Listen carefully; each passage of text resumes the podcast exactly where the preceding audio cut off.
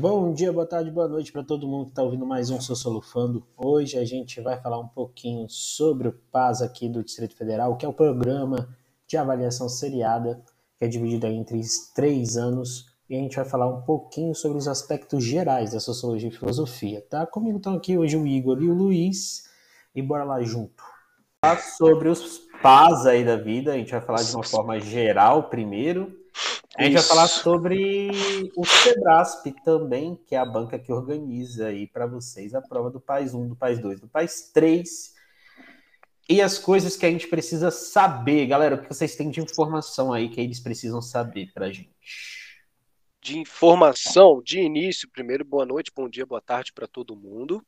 E de informações importantes que a gente tem que saber, distinguir dois níveis aqui de coisas que são precisos saber, que é a questão do Sebrasp, que o Gabriel trouxe aí, o estilo de prova que eles trazem, o tipo de correção que eles fazem nas questões que as pessoas marcam e respondem, e os temas que caem em cada etapa. Porque todo mundo sabe, o PAIS, ele é o programa de avaliação seriada dividido em três etapas. Primeira, segunda e terceira, uma para cada etapa do ensino médio. E de maneira geral, para nós aqui da sociologia, o conteúdo ele é dividido em três grandes temas em cada etapa. O primeiro ano é baseado basicamente em cultura, e principalmente cultura brasileira, a questão do etnocentrismo, do relativismo, da formação cultural, histórica e econômica do Brasil também caem bastante. No segundo ano, o tema é mais voltado para o mundo do trabalho, questões relacionadas à desigualdade econômica, questões relacionadas à globalização, questões relacionadas à atualidade do mundo do trabalho, as novas modalidades. E o terceiro ano é voltado, voltado para a política, principalmente com questões voltadas para a democracia e aquilo que é conhecido como pacto social, contrato social, a relação entre Estado e sociedade, a relação entre sociedade civil, movimentos sociais e sistemas de governo. Então, os três grandes temas são esses. E o que, que vocês têm para falar mais sobre isso? Então, é... exatamente isso que você colocou aí, uh, e, e, é bem importante também ficar atento uh, às questões uh, de contexto, né? é uma prova bem contextualizada, então é, é importante também estar tá, tá conectado, estar tá ligado no que está acontecendo no mundo hoje em dia, especialmente aí é, ligado às questões migratórias, esses fluxos todos, né, que acaba de uma certa maneira também envolvendo cultura. Então, é, é, é um fator bem importante aí para se analisar nessas provas, especialmente aí na, na, na, fase 1. É, eu costumo dizer que essas, as três etapas, elas têm recortes históricos, né, que elas narram para a gente até com um diálogo com as obras que tem no PAS específicas, e aí, para você que está ouvindo isso agora, a gente já fez altas análises de obras aí, dá uma pesquisada para você, para sua etapa específica. Mas é, o recorte histórico ele é bem interessante. No País 1, por exemplo, a gente pega as sociedades antigas até o período de colonização. Então, na filosofia, por exemplo, é muito comum a gente ver a cobrança dos socráticos, pré-socráticos, a gente vai ter essa vinculação também com a época é, do desenvolvimento grego, o helenismo e tudo mais, que inclusive foi uma cobrança muito forte do ano passado, com o Epicuro, né, com a carta Meniceu, que caiu. Então é bem interessante a gente perceber a perspectiva histórica que a gente vai ter diante dessas relações. No segundo ano, como o Igor falou do mundo do trabalho, está muito relacionado com a Revolução Industrial, que é o recorte histórico principal, que algumas obras também vão dialogar diretamente com ela e tudo mais. E no terceiro ano, como da ciência política, com o universo de uma estruturação muito mais ampla de sistemas sociais e até mesmo a filosofia com a filosofia contemporânea. Então, os recortes são específicos, né? Na segunda etapa, até em filosofia, a gente vai ver que a Revolução Industrial é muito importante, então, teóricos do iluminismo e também teóricos da forma de conhecimento serão necessários. Então, a disputa entre empirismo e racionalismo vai ser uma das cobranças principais que é. vocês vão ver. Tem uns filósofos favoritos, como Descartes, que normalmente caem, né?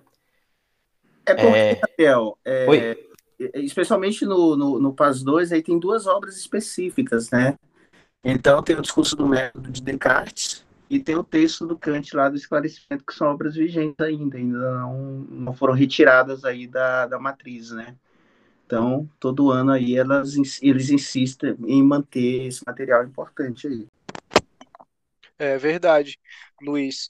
E como o Gabriel falou, o recorte histórico é importante até como ponto de partida para que vocês estudem assim, comecem a estudar da maneira certa, direcionando. Porque no primeiro ano, o tema de cultura está diretamente atrelado à cultura brasileira, que está ligado ao processo de colonização. E esse processo, começando a partir daí, é muito importante. Em segundo lugar, a Revolução Industrial, como o Gabriel falou, e na questão política, a Revolução Francesa.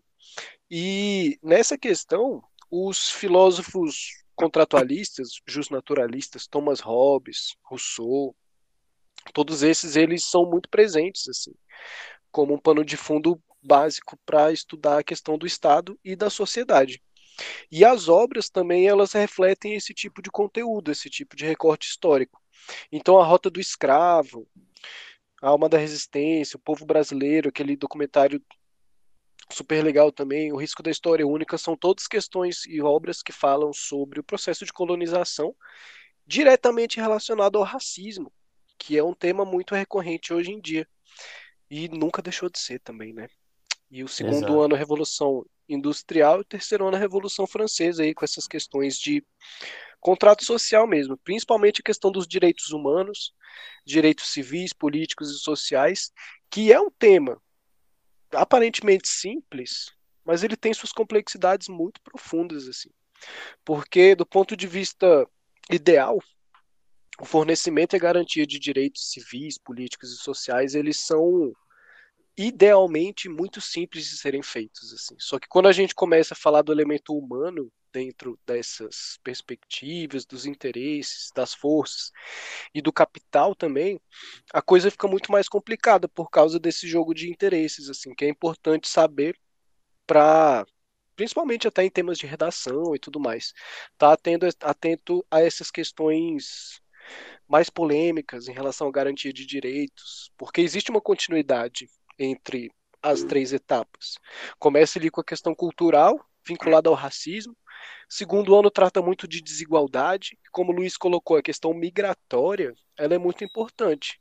E a questão da globalização, não só como esse processo que torna o mundo mais homogêneo, mas também gera diversas fronteiras, sejam elas físicas, sejam elas simbólicas.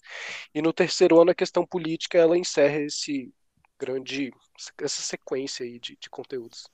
É, né? e, e assim, pegando carona aí nesse finalzinho que você colocou aí, Igor, do, da etapa 3, é, ocorreu uma substituição. Na verdade, saiu Nietzsche depois de muito tempo, ali com o Crepúsculo dos Ídolos, né? Saiu Marx também, então, aquela questão toda. E a Hannah Arendt, ela, ela é colocada ali numa, numa posição de destaque. É bem interessante perceber, porque, especialmente é, com questões ligadas ao totalitarismo, com questões ligadas à própria, à própria condição humana, e é um assunto é, super interessante de se debater em uma prova, porque é, dialoga, por mais que as obras tenham, tenham sido escritas nos anos 40, nos anos 50, lançadas, é, dialoga muito bem com o tempo atual que nós estamos vivendo, né? Que é a, a questão da desinformação, a questão da manipulação das massas, é, a questão da, da banalização do mal, né? Então, na verdade, são questões que, que, que são bem pertinentes para esse momento, para trazer uh, para uma prova esse tipo de discussão. Então, é, e, e, e, é, e, é, importante que as pessoas falem sobre isso agora. Tá? Então, eu queria dar um ênfase aí para as teorias da, da Hannah Arendt, que são bem importantes aí nesse momento. Que, para complementar aqui, a obra que é cobrada sobre a Hannah Arendt é o sobre a violência. Né? E isso está muito relacionado com todas as questões do poder do Estado sobre o controle da população. E, e, a forma com que isso é construído é muito importante de ter consciência desses temas, principalmente nos dias de hoje como o Luiz colocou, essa questão da banalização do mal, a normalização da violência. Todas essas coisas elas são muito presentes e dá para fazer um diálogo muito interessante com a questão dos direitos humanos e a situação que a humanidade se encontra, que o país se encontra principalmente nesse momento, né? E o que, que vocês acham? Que temas de redação vocês acham que provavelmente apareceriam durante esse ano? Tanto no Enem, sei que a gente não está falando do Enem aqui, mas no PAIS, o que, que vocês acham que poderia cair assim? Eu acho que é isso mesmo. É, eu acho que, que, que vai por esse caminho aí. Uh, cabe aqui uh, fazer um, um, certo distanciamento ali do Enem com, com, com, com o NB, né? Porque é, eu penso que a UNB ela vem de uma maneira mais livre para elaborar suas provas, não tem todo ó, aquela questão, aquele medo ideológico é, que, que tanto se fala lá de interferências no Enem e tal. Então, eu, eu penso que, que a redação, cara, ela vem com, com como as últimas é, sempre também trouxeram isso, é, ela vem com um cunho filosófico muito forte, né? Tem sempre algo relacionado ali. É, na época de Nietzsche tinha Nietzsche, tinha sempre Nietzsche na redação. E, mas eu, eu penso que agora deve, deve vir algo ligado à violência. Eu estou consultando aqui a bola, o oráculo está me falando alguma coisa. Nos últimos anos foi exatamente isso. Ah, no último ano e no, no ano anterior, a temática de violência, criminologia do terceiro ano foi muito forte, tanto vinculado a dados gerais de criminologia, quanto vinculado à teoria, né, da Hannah Arendt, assim vai. Ano passado a Hannah Arendt caiu muito para a galera do terceiro ano. Ela já estava... Já, já estava ali presentinha, já estava ali botando as teorias sobre violência e tudo mais. A noção de necropolítica também apareceu bem forte ano passado. Então, tem, tem algumas coisas que, assim, a tendência que a gente vai ter de, de desenvolvimento é uma parada que eu vivo falando para aluno de cursinho. Assim. É, quer estudar para a prova, faz a prova. Tem que saber o que a prova traz. Porque a prova ela traz questões, a prova ela traz situações que às vezes a gente não percebe porque a gente não tem aquele conhecimento mesmo prévio das relações que a gente está estudando. A gente quer estudar a teoria, mas a gente não sabe como que é cobrado. Então, a, a, minha, a minha dica, normalmente, a minha forma de, de, de, análise, principalmente em reta final, assim como a galera vai estar, tá, é pegar as últimas provas e começar a fazer, que vai ter mais ou menos uma ideia do que pode cair, do que vai cair, provavelmente assim vai. Tem um eixo temático central a prova, né? Então, a prova ela se comunica com a gente, de certa forma. E aí, nesse sentido, tudo que, que a galera está falando aqui para vocês é exatamente os pontos que a gente vê que são mais prováveis de cobrança. É óbvio que, dentro de algumas relações, o Sebrasp ele pode variar a cobrança, o que é absolutamente normal também. Mas é aquilo, são obras que normalmente são cobradas. A obra do País 1, por exemplo, que foi cobrada nas últimas duas edições, foi a, a obra audiovisual, que a gente até tem aqui uma, uma análise dela, que é a. Meu Deus, Aos Olhos de uma Criança, do Emicida. Olha aí, quase que já esqueci. Eu estou aqui qual é a obra, qual é a obra, qual é a obra. Consegui aqui. Então, Aos Olhos de uma Criança ela é muito comum de aparecer na, na, na no PAS para a gente analisar porque ela é muito boa em processo de socialização primária, que é uma das coisas que a gente aprende no primeiro ano, é muito importante para o desenvolvimento cultural, instituições sociais e assim vai. Então ela é uma coisa que, que normalmente ela, ela é cobrada. Obviamente que aí vem o perigo de uma história única também do País 1, que tem uma continuação no País 2. Na continuação do País 2, uh, ah, quando a gente pega essa discussão da migração, e da consequência que, por exemplo, a gente teve na formação nacional brasileira, a gente vai ver a música do Ney Mato Grosso, Inclassificáveis, Cota Não é Esmola, da Bia Ferreira, a gente vai ver também as obras audiovisuais da Cidade é Uma Só, do Ardilei Queiroz, do Precisamos Romper com Silêncios, que o Igor tinha mencionado aí da Djamila Ribeiro. Então a gente vai ter várias obras que elas se comunicam ao longo dos três anos. Obviamente que no terceiro ano a gente ainda pode fazer algumas relações também com essa mesma temática de desigualdade, identidade, aspectos, aspectos étnicos raciais do Brasil, com o Encontro do Lampião com Ike Batista, que é muito legal também, né? Dona de Mim, da Isa, Elevação Mental de Tris, que também tem aqui já gravado pra gente. É... Enfim, uma coisa que a gente precisa perceber é que esse diálogo de provas faz com que eles tenham uma intencionalidade de criação de recursos para que vocês aprendam em três anos determinadas coisas. É, tanto na parte de sociologia quanto na parte de filosofia. Então, tem coisas que elas se repetem de determinadas maneiras. Então, fazer as provas anteriores ajuda bastante vocês para descobrir essas questões, né? Luiz? Não, é exatamente isso. Assim, não. É, acabei perdendo o fluxo, né? Porque eu tive que ali fazer outra coisa. Mas uh, a questão é exatamente essa. Eu estava pensando também, é, sei lá, algo relacionado à população indígena, que sempre está por aí também, e especialmente aí LGBTQIAP+, né? Então, é, são sempre assuntos, né? Especialmente alguns temas que, que estão ultimamente ali fugindo do Enem, a, a, a UNB ela pode ousar aí e realmente é, colocar essas questões aí e comprar briga aí com todo mundo. É, só quero relembrar uma coisa que o Gabriel falou e frisar também essa questão da liberdade que o pais da UNB tem, assim, em relação ao Enem, principalmente. Porque alguns temas, entre aspas, polêmicos, que são os mais necessários de serem discutidos e, e, aprendidos, eles são mais presentes nas provas da UNB. E, e uma dica para a galera é estudar as provas e fazer as provas de, de trás para frente, lógico. Né? Pegar a prova aí de 2021, de 2020 e ir fazendo de, de da mais recente para mais antiga. Porque a partir desse momento a gente consegue perceber o padrão que a prova tem, assim. E, e essas conexões que são feitas entre cada etapa porque isso é muito importante, essa conexão.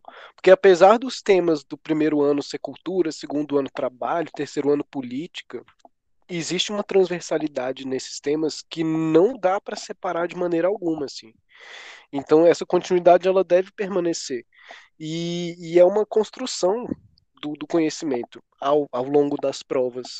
A impressão que dá é essa, que existe uma, uma construção que, que necessita daquilo que veio antes para que se chegue a discutir coisas políticas, é preciso saber da desigualdade que existiu do processo histórico que o Brasil foi formado, assim. Então, ter um panorama geral sobre esses temas e saber como eles são conectados é um, um bom começo, assim, para a galera que vai estar tá conhecendo aí esse mundo do paz, do NB e tudo mais. Resumindo, é, a, a, a prova da UNB tem que saber fazê-la. Ou seja, Uh, o conhecimento ele tem que estar além do conteúdo específico, né? Porque o cara tem que ter uh, o, o, conhecimento de síntese, o cara tem que ter o, o, entendimento de contextualização, o cara tem que ter, enfim, uh, são uma série de critérios que, que fogem até da questão conteudista, né? O cara tem que saber bem mais. É, acho, eu, eu penso, inclusive, que é esse tipo de pessoa que, que, que a UNB procura, né? Essa pessoa que tem uma formulação mais ampla dentro de, de do contexto que ele escolhe, obviamente. Gabriel.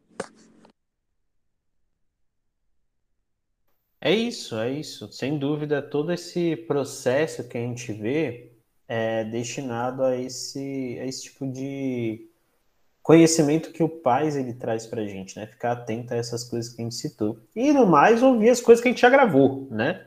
Para você que caiu aqui de paraquedas hoje, do dia 11 de janeiro, que a gente está gravando, é pegar as últimas gravações aí que a gente gravou obras do Paz para caramba para vocês. A gente não finalizou todas, obviamente, tem obra demais, mas muitos aí dos anos a gente quase fez boa parte delas, vamos dizer assim. Então dá para vocês terem uma noção da discussão.